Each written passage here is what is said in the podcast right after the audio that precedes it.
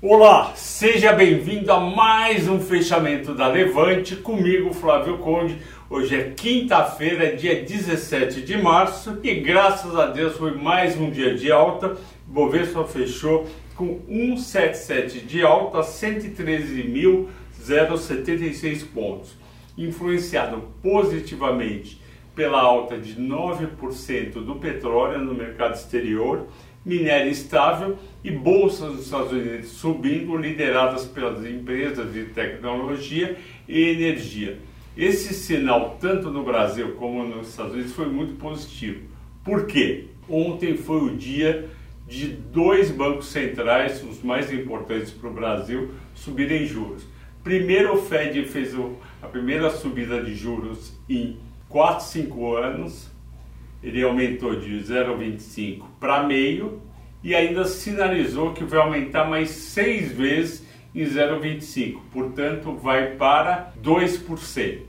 Isso daí no começo, no meio do pregão de ontem, a bolsa americana deu uma fraquejada, depois voltou. Aí o pessoal estudou melhor, dormiu. Se a bolsa americana subiu hoje, como foi Nasdaq 1,3 e Dow Jones 1,2, é porque os, os investidores estão tranquilos e apoiando o trabalho do Fed, que vai ser fazer o tal do soft landing. Eu acho que eu já expliquei aqui o soft landing. O que, que é o soft landing? É o pouso suave da economia. Se o Fed aumentasse direto de 0,25% para 2% em uma reunião, ia causar um choque na economia americana e vários bancos e fundos iam ter perdas com títulos públicos de renda fixa. Aumentando com previsibilidade 0,25 ao ano, ele está permitindo que o aumento seja suave e, portanto, o desaceleramento da economia também. Todo mundo sabe que quando a taxa de juros sobe muito num país, mesmo seja para 2%, que não é uma taxa alta, a economia tende a crescer menos do que ela iria crescer com juros lá embaixo. E aqui no Brasil, o Banco Central aumentou os juros de 10,75 para 11,75 e ainda sinalizou que ele ia ser é, rígido com a inflação brasileira que está persistentemente, mês a mês, ficando acima do esperado. Portanto, em vez dos 12,75 que todo mundo estava esperando que os juros iria parar na próxima reunião com mais um, passou a ser mais provável agora que o Banco Central na próxima reunião, o Copom, aumente em um e mais uma reunião aumente em meio para 13,25, que é uma taxa de juros alta.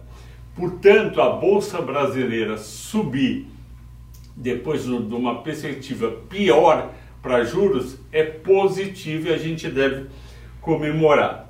O dólar, por sua vez, recuou para 5,03, estava 5,09 ontem, baixa de 2,4, no mundo caiu 1%. Isso é um sinal de juros mais altos. Por quê? Quando, quando o juros está mais alto, ele atrai, atrai mais dinheiro, mais capital estrangeiro para se aproveitar desse juro mais alto. E com isso, entrando mais capital estrangeiro, é mais dólar comprando real e a taxa cai. Isso é, vai ajudar no médio prazo a inflação brasileira a cair. Vamos aos destaques. Destaques de alta. PetroRio 8%, Magalu 8%, CSN 8%, CEMIG 6%, Inter 6%. Vamos falar de cada uma. A PetroRio subiu 8%, porque o petróleo subiu 9%. Me explica melhor, Flávio a PetroRio ela vende barris de petróleo e esses barris ela vende para a Petrobras pelo preço do mercado internacional naquela semana. Subiu, ela vende no dia seguinte mais caro para a Petrobras. Caiu, ela vende mais barato. Então a PetroRio tende a andar junto com o preço do petróleo. O inverso vai ser verdadeiro. Quando a guerra acabar, o preço do petróleo cair, ela vai cair junto a gente vai avisar para sair. Magazine Luiza 8%, de alta significa que pós-resultados, quando o papel caiu dois dias seguidos e acumulou 20% de alta, os investidores começaram a achar que está muito baixo e estão comprando Magazine Luiza. CSN é por conta do minério, CEMIG eu não sei o motivo e o Banco Inter, o pessoal tinha vendido bastante nos últimos dois dias, voltou a comprar. Destaques de baixa, MRV caiu 4,9%. Por quê? Porque os resultados dela do, ter, do quarto trimestre saíram ontem à noite, eles foram bons, mas foram ajudados pela parte americana, que agora a MRV tem um braço nos Estados Unidos, especificamente na Flórida, fazendo conjuntos de casas para vender e eles vendem muito bem.